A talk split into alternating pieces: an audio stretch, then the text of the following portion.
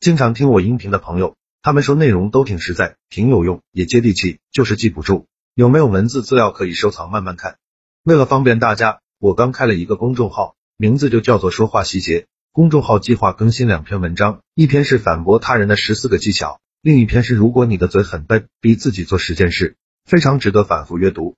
我还打算给新关注公众号的粉丝免费送一本书，书名就叫做回话的技术，提升口才。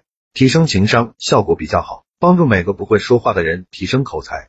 回到今天的话题，提升口才就练这五个故事。第一个故事有两个人吵了一天，一人说三乘八等于二十四，另一个人说三乘八等于二十一，相争不下，告到县衙。县官听罢说，把三八二十四的那个人拖出去打二十板。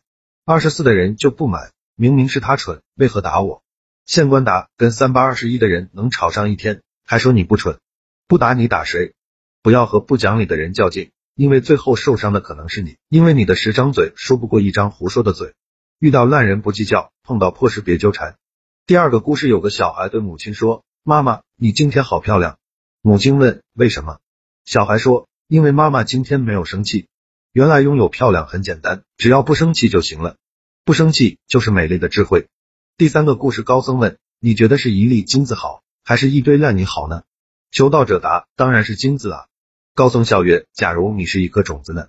假之砒霜，以之蜜糖。这个世界上并没有绝对的好与坏，适合你的就是最好的。”第四个故事，道长有一个爱抱怨的弟子。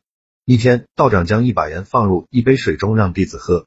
弟子说：“咸的发苦。”道长又把更多的盐撒进壶里，让弟子再尝壶水。弟子喝后说：“纯净甜美。”道长说：“生命中的痛苦是盐，它的咸淡取决于盛它的容器。老是抱怨世界的人啊！”不是世界太糟糕，是你的心胸太狭小。第五个故事有一支淘金的队伍在沙漠中行走，大家都步履沉重，痛苦不堪，只有一个人快乐的走着。别人问你为何如此惬意，他笑着说：“因为我带的东西最少。”原来快乐很简单，拥有少一点就行了。好了，这条音频到这里就结束了。想看文字版的文章，去我公众号说话细节就可以慢慢看了。最近更新两篇干货，一篇是反驳他人的十四个技巧。另一篇是，如果你的嘴很笨，逼自己做十件事，非常值得反复学习。